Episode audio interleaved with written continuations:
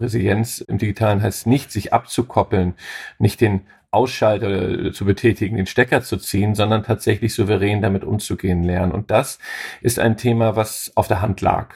Eine Dosis Wissen, der Podcast für Health Professionals. Guten Morgen und willkommen zu Ne Dosis Wissen. Eben habt ihr den Medienforscher Live Kramp gehört. Er ist Forschungskoordinator des Zentrums für Medien-, Kommunikations- und Informationsforschung, kurz CMKI der Universität Bremen. Und mit ihm habe ich über eine Studie zur Medienresilienz gesprochen. Mein Name ist Laura Weisenburger. Ich bin Ärztin und wissenschaftliche Redakteurin bei der Apothekenumschau und gemeinsam mit meinem Kollegen Dennis Ballwieser sprechen wir jeden Werktag ab 6 Uhr morgens über Themen, die Menschen im Gesundheitswesen spannend finden. Heute ist Mittwoch, der 12. Oktober 2022 und jetzt habt ihr die perfekte Gelegenheit, euch nochmal eine Tasse Kaffee zu holen und dann steigen Herr Kramp und ich richtig in das Thema ein. Podcast von gesundheithören.de und Apothekenumschau Pro. Anlass für unser Gespräch war, wie gesagt, die Studie Digitale Resilienz in der Mediennutzung. Die hat Herr Kramm zusammen mit Stefan Weichert vom Hamburger WOKA Institut für digitale Resilienz durchgeführt. Dieses hat äh, Stefan Weichert auch gegründet, mitgegründet. Und an dieser Stelle gibt es jetzt auch noch einen Disclaimer, denn diese ganze Studie ist in Kooperation mit dem Wort- und Bild-Verlag entstanden. Das ist der Verlag, der auch diesen Podcast, den ihr gerade hört, hier mit herausgibt. Wenn ihr euch die Studie genau anschauen möchtet und in die Details eintauchen mögt, dann haben wir die natürlich wie immer für euch in den Show Notes verlinkt. Jetzt gibt es aber erstmal so ein paar Zahlen für den Hintergrund. In Deutschland haben wir, das sind Zahlen jetzt von 2021, fast 67 Millionen Menschen, die regelmäßig das Internet nutzen. Natürlich und vor allen Dingen äh, ganz oft die sozialen Medien. Und natürlich kann man auch davon ausgehen, dass das in Zukunft noch viel, viel mehr werden.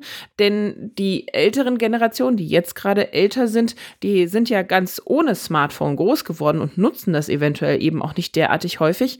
Wohingegen die jüngeren Generationen, die jetzt nach nachrücken. Ja, wir kennen das ja schon, Digital Natives und so weiter, aber die sind eben wirklich komplett in Kontakt mit dem Internet, mit den Medien die ganze Zeit. Und was man auch schon zumindest ein bisschen vermutet, ist, dass die häufige Nutzung von sozialen Medien insgesamt zusammenhängen könnte mit einem geringeren Wohlbefinden und einer schlechteren mentalen Gesundheit. Es ist aber auch nicht ganz klar, ob das nicht vielleicht umgekehrt der Fall ist. Also ob man mehr diese Medien nutzt, wenn es einem gerade psychisch nicht so gut geht.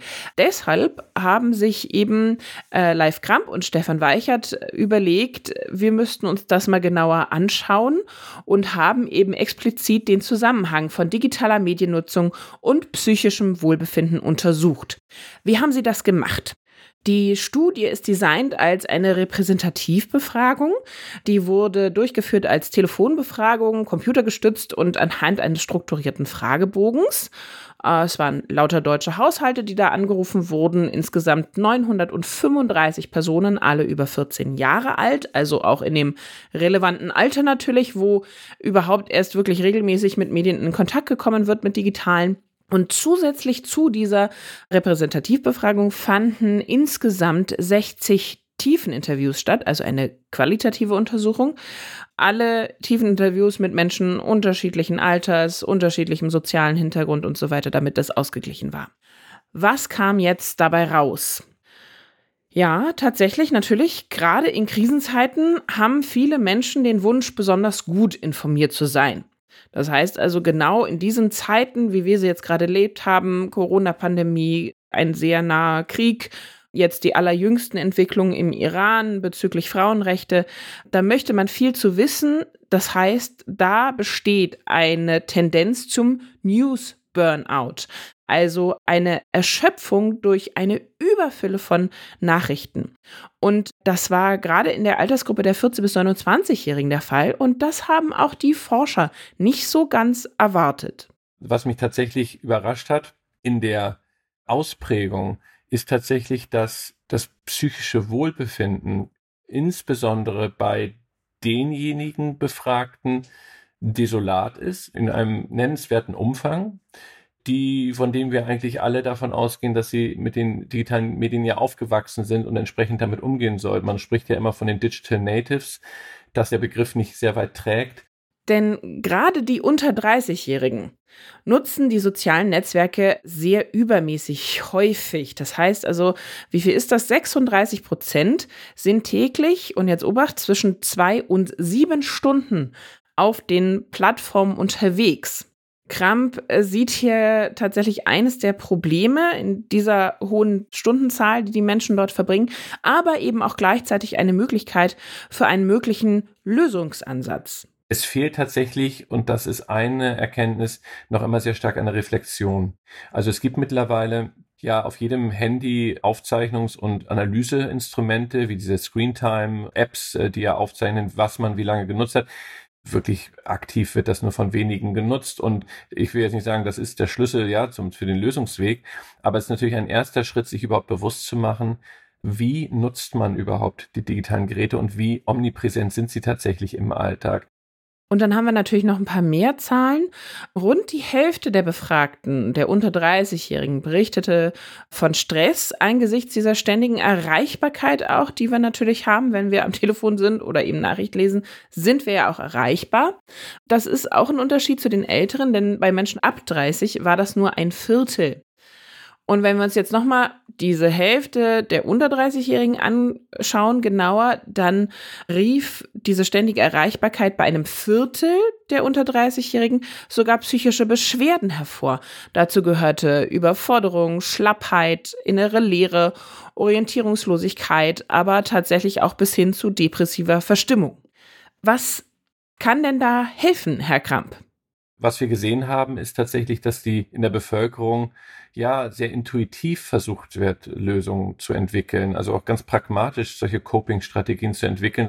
Und zu diesen Lösungsansätzen gehörte eben unter anderem ein ganz profaner Spaziergang draußen oder total radikal einfach mal Handy komplett ausschalten. Ein schönes Beispiel war aber auch einfach in den Keller bringen, gar nicht mehr draufschauen, ganz sich wirklich räumlich auch distanzieren und damit eben eine Auszeit schaffen. Aber ich habe Live Kramp auch noch gefragt, ob es denn nicht da auch noch eine andere Verantwortung gibt, außer die Eigenverantwortung, die wir eben mittragen, nämlich die der großen Konzerne, die hinter diesen verschiedenen Plattformen ja stehen, die die sozialen Medien also sozusagen darstellen.